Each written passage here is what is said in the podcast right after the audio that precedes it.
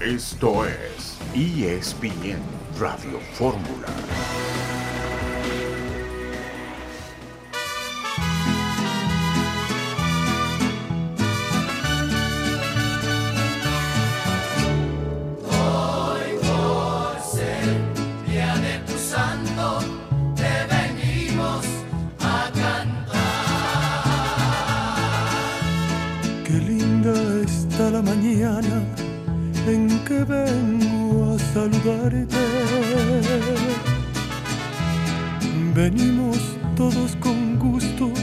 Aquí estamos en este a miércoles felicitarte. 20 de septiembre de 2023.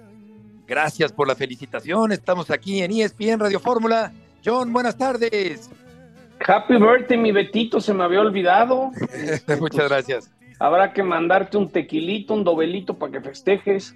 Oye, me parece una gran idea. Justo tenía sed hace ratito, así que me sonó muy bien. la- Jorge, ¿tú qué opinas, Pietra? Para la América Querétaro. ¿Qué, le- qué les parece, mi querido Beto y John? Si lo posponemos para ahorita, ¡ay que caemos! Beto, darte tu Exacto. abrazo. ¡Feliz cumpleaños! Gracias, Jorgito. Buenas tardes. Efectivamente, el Querétaro va contra el América hoy a las 8 de la noche con 6 minutos. México contra Dinamarca en la Copa Davis en febrero de 2024. El Real Madrid le ganó al Unión Berlín 1 por 0 con el gol de Bellingham. Y el Chucky Lozano entró al minuto 66 por Johan Bakayoko en la derrota del conjunto del PSV frente al Arsenal. Cuatro goles por cero. Estaba el marcador hace unos instantes. eh, en este partido, el Bayern Múnich le ganó 4 por 3 al Manchester United. Galatasaray y Comenham empatan a dos. En resultados, Jorge, de la Champions del día de hoy. Sí, sí, lo de lo del Chucky Lozano va a ser difícil que supere en la primera fase. Ya el otro día fue unos minutos en Liga, ahora lo hace unos minutos en, en la Champions League. Yo creo que de los tres mexicanos que participan en esta etapa de grupos de Champions, el que tiene más posibilidades de avanzar, pues es Jorge Sánchez con el Porto que, que, que ayer ganó, ¿no? Exactamente, exactamente. La Real Sociedad y el Inter empataron a uno. Ya terminó el partido del PSV. Vaya paliza la que se lleva el PSV del Chucky Lozano. Sevilla y Lens empataron a uno. El Nápoles derrotó al Braga, dos goles por uno. Y son algunos resultados del día de hoy. Y le fue muy mal al Chucky Lozano, John, el día de hoy, mientras que el Querétaro va a jugar este partido que estaba pendiente frente al conjunto del América. Sí, que no estaba lista la cancha por toda la lluvia. Eh, pues mira, el Chucky sigue en Europa, sigue en Champions, pero obviamente que le cambió, pues le cambió radicalmente cuando estaba en el Napoli, ¿no? Es decir, creo que dio un bajón eh, en cuestión de dónde estaba, dónde está eh, el día de hoy. Yo les quería comentar, mucha gente se pregunta de si son abonados de Cruz Azul o, de América. Eh, les puedo adelantar que terminan el torneo de diciembre. América y Cruz Azul están en pláticas con nuestro buen amigo Toño Cosío Beto para irse a, a lo que sería el Estadio Ciudad de los Deportes, ¿no? No sería ni el Azulgrana ni el Azul. Y el Azteca cierra hasta marzo. Tengo entendido que va a haber una serie de conciertos ahora sí para aprovechar el cierre, pero a partir de enero, de la información que tengo, se van al, al, al estadio de la familia Cosío, Cruz Azul y América por pues como 15, 16 meses mientras queda arreglado el Azteca para el Mundial.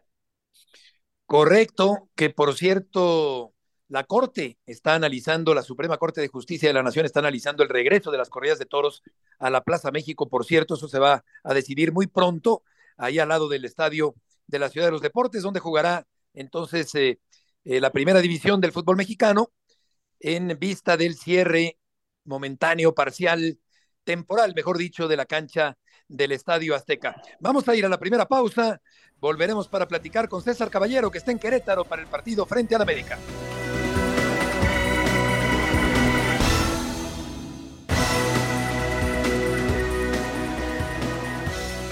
Qué lindo empezar en América, en, un, en, el clásico más importante del país, y hacer una actuación como esta. Y la mejor versión del América está por venir. Claro que sí, que es este América que queremos, nos llena de confianza para, para seguir. Eh, sabiendo todo que somos capaces, el elenco más completo, ahí tú ves la fuerza que vamos a tener de aquí a frente, que mantengamos los pies, los pies en la tierra, que nos aproxime de, del real objetivo que es el título.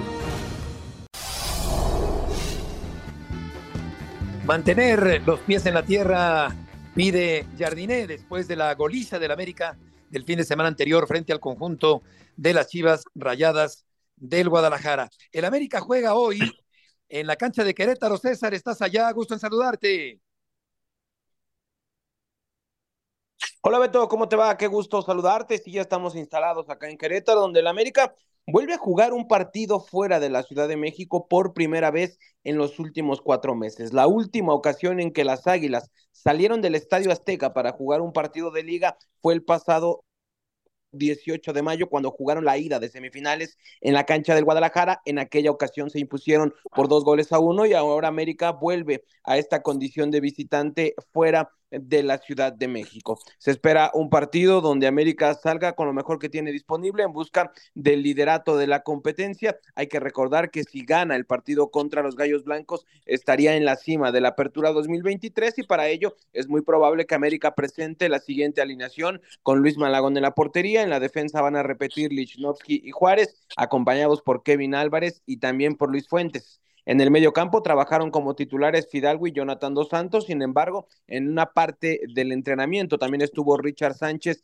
como titular, así que es una opción el paraguayo para estar ahí presente de inicio con el conjunto americanista y delante de ellos Diego Valdés, Brian Rodríguez, Leonardo Suárez y Julián Quiñones. La información que tenemos hasta el momento es que Henry Martín de nueva cuenta estaría en el banquillo de los suplentes.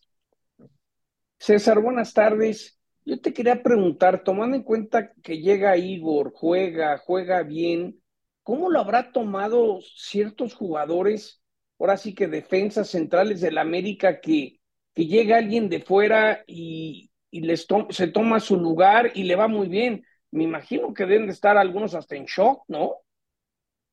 Hola Johnny, ¿cómo estás? Qué gusto saludarte. Sí, la verdad es que deben de estar preocupados porque si Lichnowsky y Juárez mantienen el nivel que mostraron en el clásico, donde se vieron sólidos, donde se vieron solventes, será complicado que les puedan quitar de nueva cuenta su sitio en el puesto titular. Yo creo que el que más preocupado tiene que estar es Israel Reyes, porque es un tipo que ha venido a la baja en las últimas semanas, que no había estado en su mejor nivel. En el caso de Sebastián Cáceres, él iba a ser el titular en el clásico, sin embargo, se lesiona en el último entrenamiento de la semana y es probable que cuando esté al 100% en semana o semana y media más, tenga la oportunidad de regresar al cuadro titular con mayor facilidad. Pero tienes toda la razón, la verdad es que Igor ha llegado al América, ha tomado a todos por sorpresa y si mantiene el nivel que hasta hoy ha mostrado, seguramente Andrés Jardine le seguirá brindando la confianza. Hay que decir otra cosa, si Lichnowsky continúa jugando y se afianza como titular, se abren las puertas para que se pueda quedar en definitiva con el América, porque hay que recordar que si juega más de la mitad de los minutos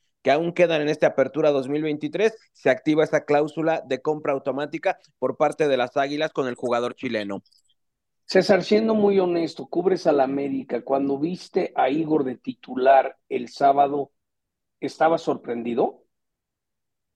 No estaba sorprendido por el hecho de que prácticamente pues ya no había más defensas disponibles porque ya estaba confirmada la lesión eh, de Sebastián Cáceres, estaba confirmada la lesión eh, de Israel Reyes, el cuerpo técnico del América que había informado que Néstor Araujo todavía no estaba en forma futbolística para regresar a jugar un partido después de haber estado mes, eh, mes y medio fuera de actividad por esa molestia en la rodilla que terminó convirtiéndose en una rotura de ligamento colateral lateral de esa misma rodilla derecha y solo quedaba disponible en ese momento Emilio Lara, un chico que no ha podido ganarse la confianza de Andrés Jardine, que cuando ha tenido la oportunidad de estar de inicio no ha respondido o se ha quedado corto a las expectativas y es por eso que quizás no me sorprendió el ver ahí a un elemento con la experiencia de Igor Lichnowsky. Lo que me sorprendería es que llegara así de pronto que terminara quedándose, que mandara en la banca también a Cáceres y a Reyes, eso creo que sí me sorprendería. Ahorita Jardinet tiene una situación a favor,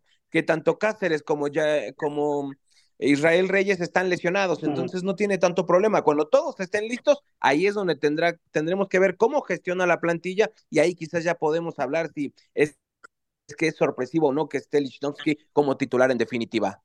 Sí, por lo pronto una rápida adaptación porque venía de jugar es un buen jugador, es un excelente central de respeto, un excelente desempeño de Lichnowsky el fin de semana anterior frente a las Chivas. ¿Qué entradas espera que haya en Querétaro, César, para el partido de esta noche? Mira, la gente que hemos podido ver en acá en Querétaro desde que llegamos hace un par de horas, nos dicen que los boletos están agotados. Obviamente, cuando se presenta el América en cualquier cancha del fútbol mexicano, se espera una gran entrada, genera gran expectativa. Hoy ya no hay un solo ticket disponible en las taquillas del Estadio Corregidora. Ojo, esto no es garantía de que el estadio se llene porque muchas veces esos boletos terminan en manos de revendedores, pero es una realidad de que el boletaje está agotado y que seguramente vamos a ver una entrada en la corregidora entre un 80 y el 100% de su capacidad, recordando también eh, que hay ciertas normas para este estadio después de lo que sucedió en marzo de 2022 en aquella bronca monumental frente al conjunto del Atlas. Sí, el 5 de marzo del año anterior, ese episodio triste, dramático, violento en la historia del fútbol mexicano. César, muchas gracias por la información. Saludos, excelente tarde. Y el América jugando en Querétaro, Jorge, nos hace recordar aquel título que consiguió polémico, por cierto, frente a Pumas el América Con en la el cancha de la corregidora en los años 80.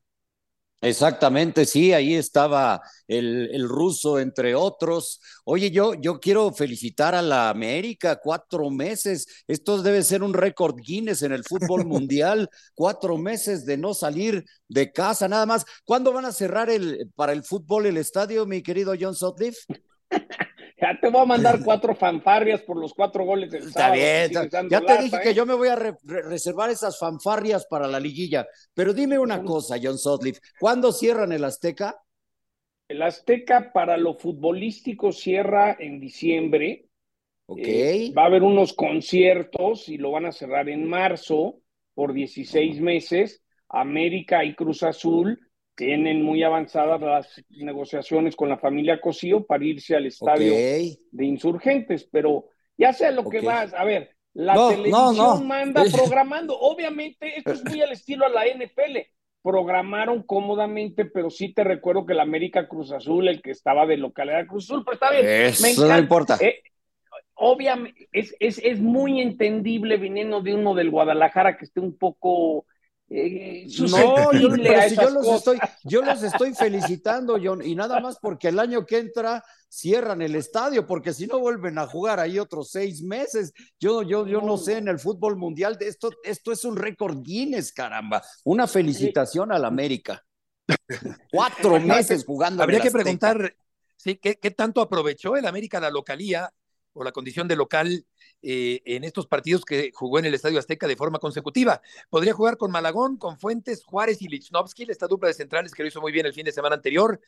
Kevin por el lado derecho como lateral volante extremo, Fidalgo y Sánchez o Jonathan en la contención, Brian Rodríguez, Valdés, que está en un gran momento, y Cendejas o Quiñones, y al frente en punta Henry Martín o Quiñones para el partido frente al equipo del Querétaro. Son siete victorias del América por cuatro victorias del Querétaro en el estadio Corregidora en torneos cortos.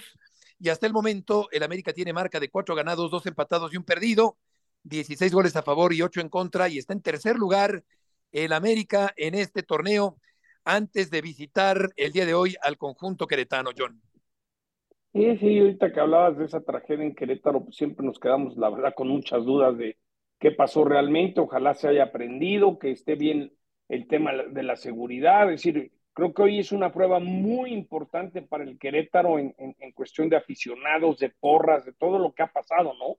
Ojalá que todo, todo salga bien, Beto, porque no, no, no deja de, de preocupar lo, que pasó y como que siempre uno escuchó tantas diferentes versiones y yo siempre me quedé con la duda si realmente nos platicaron toda la película. ¿eh? Sí, una punta de eh, trogloditas, de pleitistas, de gamberros metidos en la tribuna de un estadio de fútbol. Eh, pues las, las, cifras oficiales hablan de que no hubo muertos ese día 5 de marzo del año anterior. Y los partidos, Jorge, recapitulando lo que comentas, empató con el Atlas, luego le ganó al Necaxa, empató con el León, le ganó a la máquina cementera, le ganó al Guadalajara en estos partidos que ha tenido el América en casa recientemente.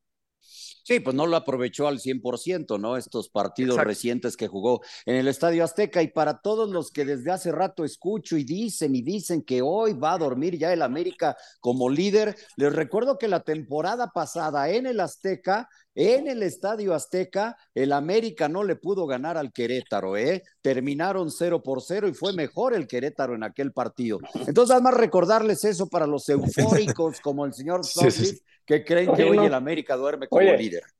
Y, si quieres así seguir diciendo, pues el América seguirá jugando en el Estado de México si lo tomas en cuenta, porque va a Toluca y lo recibe a Pumas. Entonces vamos por los cinco meses.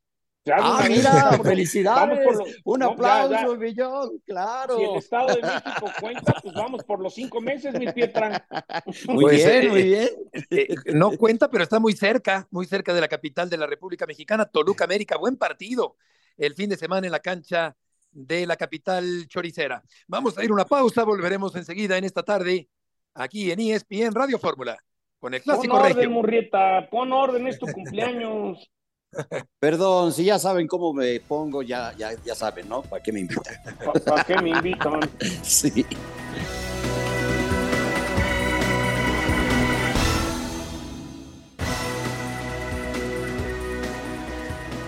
De regreso en esta tarde, Sotcliffe, Pietrasanta y Murrieta en ESPN Radio Fórmula, rumbo al clásico regio. Vamos a escuchar a Maxi Mesa, el atacante argentino del equipo de Monterrey. Que hoy el clásico regio puede pesar un poco más que el clásico nacional entre América y Chivas. Son dos clásicos diferentes. Creo que nuestro clásico está eh, es muy parejo. Eh, se nota en cada partido eh, esa esa paridad que hay entre los equipos. Creo que, que, son dos equipos con, con, mucha experiencia, con, muchos, con mucho orden. Creo que por ahí no, no se ve un resultado tan abultado porque, porque somos dos equipos inteligentes, son clásicos diferentes donde, donde hoy nosotros nos enfrentamos acá y, y muy posiblemente nos volvamos a enfrentar en otra instancia más importante. Entonces creo que es ahí donde se ve esa paridad entre, entre los equipos. ¿Crees que Tigres puede ser hoy favorito por el tema de las ausencias que tiene Rayados? No, no, yo creo que, a ver, eh, eh, obviamente que nosotros, eh, por ser Monterrey, por ser Rayado, tenemos que ir a buscar esos tres puntos, tenemos que, ir a ganar. Entonces, creo que es un 50 y 50 y el que apuesta a ganar creo que, que se va a llevar los tres puntos. Maxi, si recomendarías a Germán Berterame ir a selección mexicana. Sabemos cómo se, se tratan a, los naturalizados cuando las cosas no van bien. Sabemos que, que el golpe va a ser doble, entonces eh, ahí estaremos. La decisión que tome trataremos de respaldarlo y, y, apoyarlo. Berterame también un posible naturalizado en eh, la selección mexicana de fútbol. Una pregunta oportuna que le hace Oscar Gallardo a Maxi Mesa y se acerca Oscar el clásico regio para el próximo fin de semana. Gusto en saludarte. ¿Cómo estás, Heriberto? Fuerte abrazo para ti y, por supuesto, para todos nuestros amigos de ESPN Radio Fórmula. Fernando Eltano Ortiz todavía continúa con algunas, algunas dudas. El tema de Sergio Canales, el futbolista español, a pesar de que ayer comentábamos que simplemente se trató de una inflamación en su pierna derecha. Canales se ha sentido un poco mejor, es lo que me han comentado dentro de la interna del Monterrey. Sin embargo, este miércoles no entrenó Canales al parejo de sus compañeros, trabajo diferenciado, al igual que Rogelio Funes Mori. El Meji ayer lo mencionábamos, algunos ejercicios ya en campo, sin embargo, diferenciados. Bueno, Hoy continuó con el mismo ritmo hasta este momento Sergio Canales y Rogelio Funes Mori en duda y el tema de las bajas por lesión de Germán Berterame, Rodrigo Aguirre y Ali Ávila por suspensión para el partido ante los Tigres. Vaya situación que tiene el Tano porque hoy lo que me han comentado en la interna es que la opción número uno para hacer el nueve falso es Tecatito Corona. Lo del Tecatito, que bueno, al final de cuentas, eh, mi querido Oscar, te mando un abrazo, eh, terminó en una sanción, ¿verdad? Económica. Oye, Ponchito González, ¿ya iría de inicio? ¿Va a la banca? ¿Qué pasa con Ponchito? ¿Cómo estás, Pietra? Te mando un, un fuerte abrazo. Bien lo mencionas, al final termina con una sanción económica y, Tecatito al final tendrá que cambiar el número, ya es oficial, portará el número 12 que estaba reservado para la afición, la mascota Monty del Monterrey, le entrega hace algunos minutos mediante un video este número 12 y Tecatito deja atrás el número 16. Respecto al tema de Alfonso Ponchito González, bueno, bien decimos que ya se recuperó, participó el fin de semana anterior con la sub-23 en el partido ante León y este día Fernando Eltan Ortiz tuvo una serie de ejercicios en la cancha número 3 del Barrial, ejercicios de parado táctico, interescuadras mixtos y Ponchito González participó con eh, un, cuadro titular, con un cuadro suplente. Sin embargo, no nos podemos adelantar para decir que Ponchito sería titular ante los Tigres. Habrá que esperar hasta el último interescuadras. Mañana quizá el Tano esté en conferencia y nos dé alguna pista, pero la realidad es que Ponchito ya está listo para iniciar. Oscar, buenas tardes. Tomando en cuenta lo que pasó entre Puebla y Tijuana y les quitaron los tres puntos porque había un registro indebido de alguien en, en la banca, aunque sea un número, ¿no hay posibilidad de algún tipo de sanción a rayados por el 16 de Tecate? ¿Cómo estás, John? Te mando un fuerte abrazo. Mira, ayer eh, platicamos esta situación en la directiva Albiazul. Ellos estaban tranquilos antes de recibir esta sanción por parte de la comisión disciplinaria. Me habían comentado que el registro del número 16 con Tecatito después de justificar la salida de Celso Ortiz al club Pachuca fue oficialmente dada, dada de alta o con un visto bueno por parte de la liga. Hoy lo que sé es que Monterrey pues ya tomó esta sanción, ellos están tranquilos, se obligó a que Tecatito cambiara de número y me parece que hasta ahí debe de llegar. Hoy Monterrey ya tomó, pues no de la mejor forma esta sanción, John, pero creo que ellos con el tema económico hasta ahí deberían de llegar. Pues les fue bien, la verdad, ¿eh? Sí. Sí. Sí, totalmente Oscar. por el tema de los puntos. Sí, Beto. Y sobre Exacto. todo por lo que pasó con Puebla. ¿no? Sí, es un error administrativo y le quitan el número, le cambian el número a Tecatito Corona. Oscar, muchas gracias por la información. Gracias, Heriberto. Fuerte abrazo para todos. Buenas tardes. Celso Ortiz jugó con el número 16 en las primeras tres jornadas del torneo. Entonces, Tecatito va a usar el 12. Hay una multa y se va a realizar este cambio y va a utilizar otra camiseta, otro número de camiseta Tecatito Corona. Vamos a escuchar a Guido Pizarro del bando contrincante de los Tigres que reciben el fin de semana Monterrey. Pasión, determinación y constancia es lo que te hace campeón y mantiene tu actitud de ride or die baby.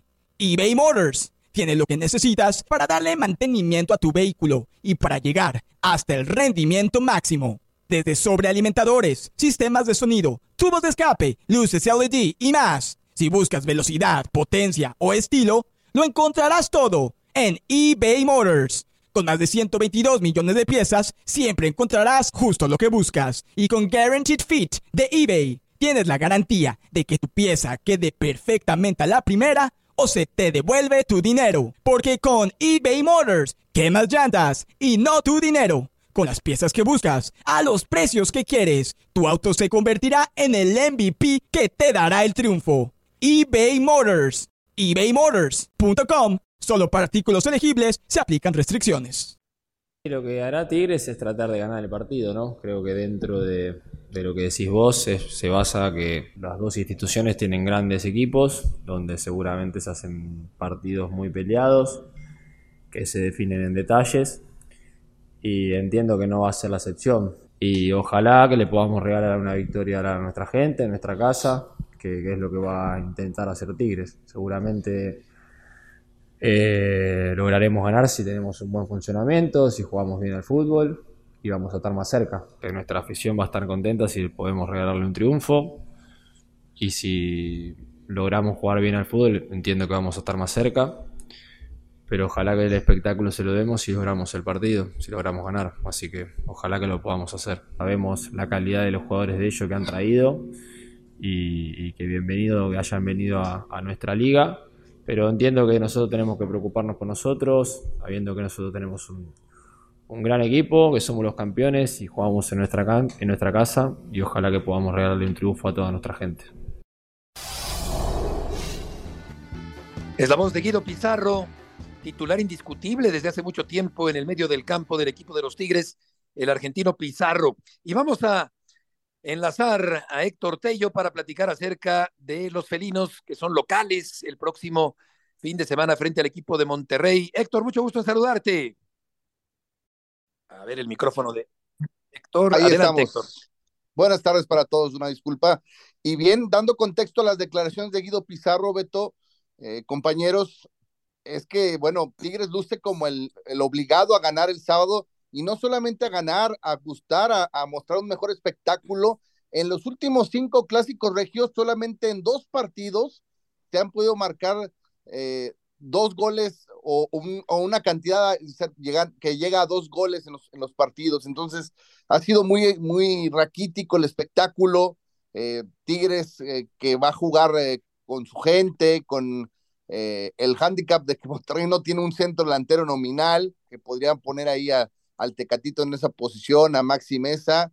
Eh, bueno, pues luce como, como el favorito, aunque venga de perder contra el Atlas y una de las pobres exhibiciones de la era de Ciboldi, eh, tendría que asumir ese, ese rol y, y también mm, gustar, porque eh, en esta comparativa que se ha hecho en los últimos años del Clásico Regio con el Nacional y el Tapatío, que si el Regio tiene más calidad y si es el, el, que tiene las plantillas más poderosas en espectáculo, el Nacional y hasta el Tapatío ha estado por encima ¿eh? en, en, espectáculo.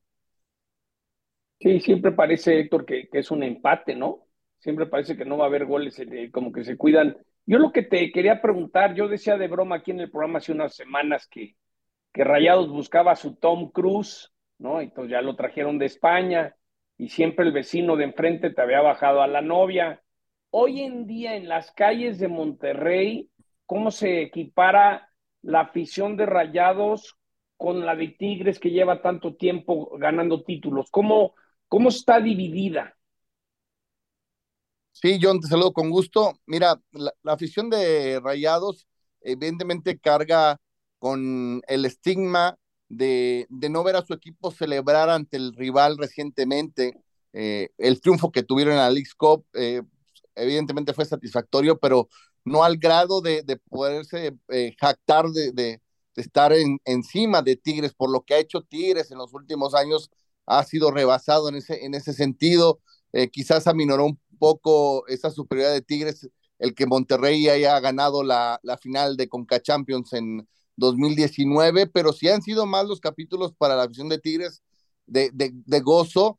Eh, pero en, en, el tema de, de, los clásicos, ellos saben que eh, han sido cíclicas las superioridades y que eh, muy seguramente ya le toca también al, al, al, Monterrey entrar en esa etapa ganadora. Eh, quizás el, el, acto más importante o que ha marcado más eh, a la afición de Monterrey a su favor fue el haber descendido a Tigres, ¿no? Y es, una, es un acontecimiento que se sigue festejando hasta estos años, eh, cuando se viene cada 24 de marzo acá, la afición de Monterrey hace un folclore, hace un ataúd vestido de amarillo y azul, entonces sigue mo eh, motivando ese, ese hecho, John. Okay. Sí, siempre hay esta rivalidad, luego son partidos un tanto apretados, eh, sobre todo en tiempos de Ferretti, fue... Beto, si le quieres apostar, apuéstale a las bajas. Siempre son menos de dos goles y medio, ¿eh? Sí, sí, sí, sí. Hay muchos empates a veces en estos clásicos. Héctor, muchas gracias por la información. Con mucho gusto. Buenas tardes para todos. Que te vaya muy bien. Vamos a ir a una pausa. Volveremos enseguida en este miércoles aquí en ESPN Radio Fórmula.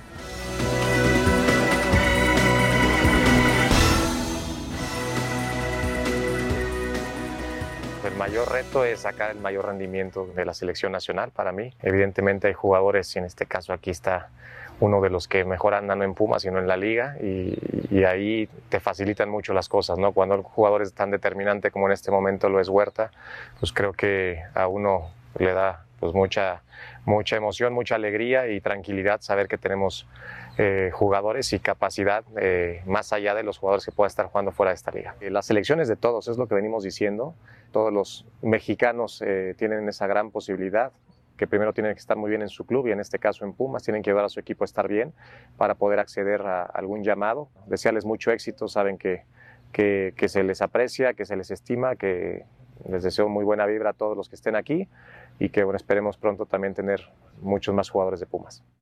Es la voz de Jaime Lozano, el técnico de la selección mexicana de fútbol, un producto de la ciudad universitaria, hecho en ciudad universitaria, Jaime Lozano, un jugador muy identificado con Pumas, que no eh, escatimó elogios, Jorge, para Huerta, para el chino Huerta, que anda en un gran momento, ya hizo su presentación el otro día con un golazo con la selección mexicana, volvió a marcar el fin de semana anterior en la victoria, en esta remontada sensacional con la garra del Puma, y Huerta que está haciendo eh, pues el, el consentido de la tribuna universitaria. Sí, aquel partido contra Toluca que se cansó de dar servicios para gol y nadie fue capaz de, de, meterlos. La verdad es que el chino Huerta está convertido en un gran jugador a sus 22 años de edad y pues sí es el mejor jugador mexicano de la liga y de los mejores de la liga. Yo, yo lo pongo eh, ahí con Bruneta, quizá con Diego Valdés, César Huerta, Jordi Cortizo, son para mí los mejores sí. jugadores actualmente de la liga, ya que cada quien los acomoda como pueda, pero esos son mis, mis cuatro eh, jugadores en lo que va del torneo y hasta podríamos decir que, que Huerta puede ser el uno, ¿no? Ya depende de, de, de la opinión y el gusto de cada quien. Tiene una gran frescura, es encarador, es hábil, participativo, eh, muy entregado y todo esto que tiene Huerta lo ha llevado a la selección mexicana. Ahora, John, eh, ¿qué tanto le abre las puertas eh, Jaime Lozano a jugadores como Chicharito y Vela? Yo creo que Vela, pues ya no hay ni que insistirle, porque ha dicho cientos de veces que ya no quiere regresar, pero no sé qué tanto a Javier Hernández. Hijo, yo creo que Vela ya, ya, ya, ya, ahora sí ya chole con lo de Vela, no quiere venir ya, ya, menos va a querer venir ahorita, yo creo que Vela ni, ya ni debemos estar perdiendo tiempo en eso. Chicharito hay que ver cómo se recupera, ¿no? Hay que ver cómo regresa, ¿no? Hay quien dice que Chicharito ya está pensando quizás en el retiro, si no se siente bien de la lesión. Yo creo que, que Jaime está siendo políticamente correcto con todo mundo. Yo no creo que ni Vela ni Chicharito van a estar ahí. Y lo que queda muy claro es, a falta de calidad, porque sí hay falta de jugadores, Jimmy sabe que necesita naturalizados, pero no lo puede decir tan abiertamente, ¿no? La, mi pregunta es, aparte de Quiñones, ¿qué otro naturalizado que ahorita no estamos hablando va a acabar jugando para México? Porque yo sí creo que mientras cambien la famosa regla que les he dicho, que quieren poner seis mexicanos al mismo tiempo, ahorita muchas veces solamente son tres mexicanos, mientras no hagas todos estos cambios que tardan un tiempo, y, y, y, con la presión jugar en casa en el Azteca, el Mundial, vas a tener que traer más naturalizados, Beto. Yo creo que por ahí va la cosa, ¿eh? Pues fíjate que eh, sí, lo de Vela resulta ya ridículo, Jorge, que le quieran seguir insistiendo a Vela sí, cuando ya, ya. ya me parece absurdo. Sí es el mejor futbolista mexicano, Jorge, de los últimos tiempos, sin duda alguna, pero de eso a rogarle, pues hay un gran trecho. Eh, totalmente, totalmente, Beto. Ya pasaron los tiempos en donde se le buscó, se le buscó, se le buscó, jugó una Copa del Mundo, él mismo terminó declarando que, que tampoco había cambiado eh, la situación de México estando él en un mundial y es la realidad. Y en cuanto a lo del Chicharito, pues yo creo que ya más piensa en el, en el retiro. Yo dudo que cuando salga de esta lesión sí, vaya también. a continuar jugando Javier Hernández. Hay quien me dice, y creo que tú lo sabes también, John, que su tirada es ser comentarista ya. Sí, sí, sí, sí, lo hemos escuchado hasta que podría venir ahí ESPN, ¿verdad, Pietra? Nunca sabes. Yo, sí, sí, sí. Yo creo que yo creo que Chicharito tiene un gran plus. Él puede ser, por ejemplo, en Estados Unidos con Fox, en inglés y en español. ¿no? Chicharito se puede volver un analista importante en español, pero sobre todo puede ganar mucho más dinero haciéndolo en inglés. Entonces yo creo que, y viviendo en Los Ángeles. Entonces Chicharito puede quedar viviendo en Los Ángeles. Yo creo que por ahí viene el cambio. Yo creo que Chicharito le harán su homenaje en su momento como el máximo goleador. Y de Vela, pues no es de rogarle, porque ya le han rogado y ni rogándole, sí. ni rogándole han querido. Yo creo que aquí es les hago otra vez la pregunta, ¿quién es ese naturalizado extra que se puede traer Jimmy? Porque yo sí creo que va por ahí, ¿eh? Pues yo por mí que se queden como están con uno. Yo también, yo también. Pero, Pero bueno, ¿quién? pues Berterame, que... Berterame, Borges, Sí, Berterame, no sé, sí. No, Resulta que Bilbao quiere, que Doria o quiere. Un defensa central, exacto. Sí, eh... el portero del Toluca Doria también. caería muy bien, Beto. Perdón, pero Doria caería muy bien, ¿eh? Pues yo creo que con Vázquez y con Montes y con el otro Reyes, eh, en fin, yo, yo, no, yo no pensaría en agregar a más naturalizados, pero bueno, sé que es una la, posibilidad latente, ¿no?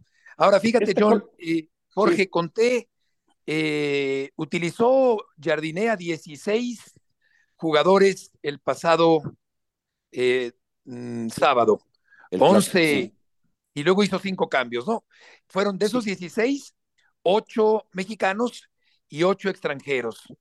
Entonces, eh, pues en un momento dado, creo que también esta combinación sirve y las individualidades, John, del América son extraordinarias y están por encima, yo creo que de cualquier otro plantel.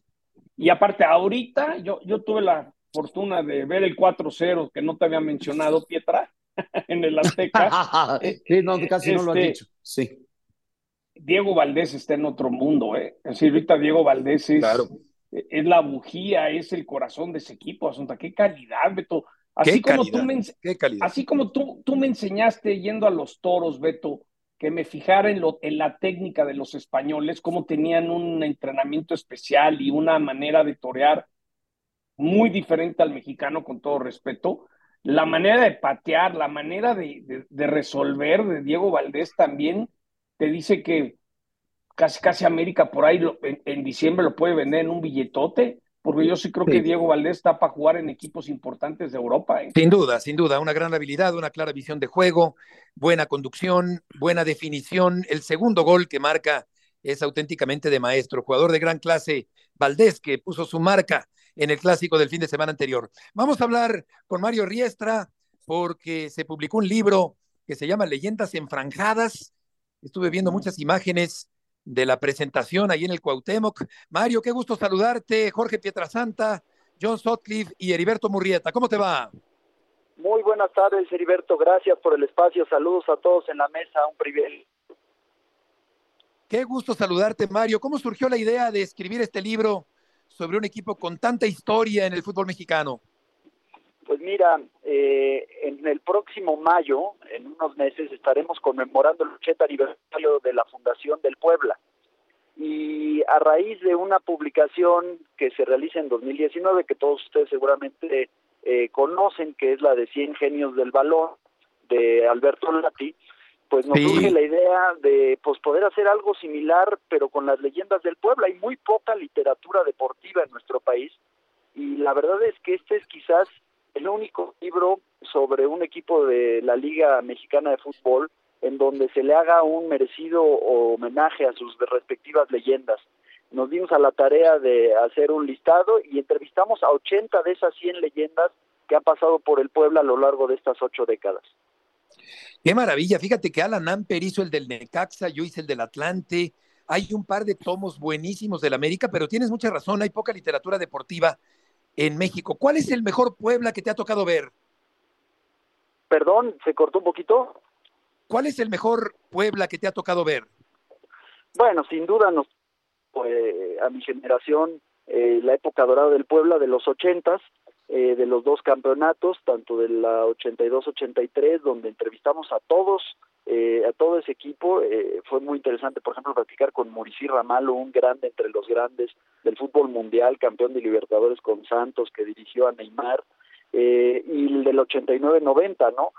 con, con, con el mortero Poblete, campeón de Copa, de Liga y campeón de campeones. Es, es, Puebla, sin duda, fue.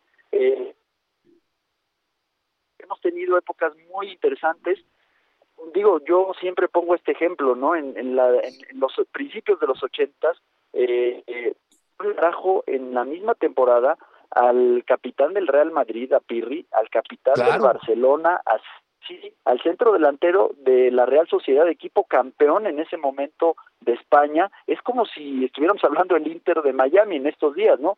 Eh, un experimento de europeización del equipo que se dio con un dueño español, Suárez, a un preparador físico alemán, Axel Bierbaum, que hasta nuestros días sigue haciendo fútbol en, en Tlaxcala. Y bueno, hemos tenido esos momentos muy interesantes y el Puebla, a pesar de que ha habido momentos malos, regulares y buenos, pues es una gran institución y se merecía tener un libro como este. Eh, yo te quería preguntar, buenas tardes, cuéntanos una historia que no necesariamente es de los más famosos. ¿Cuál es la historia más curiosa que te topaste? Pues mira, es una gran pregunta. Primero decirte que hicimos estas ocho entrevistas y tenemos el respaldo audiovisual de 150 horas de grabación de anécdotas futboleras. Entonces, como te imaginarás, Abraham, hay muchísimas, ¿no? Eh, muchísimas de fútbol como tal y muchísimas de vestidores.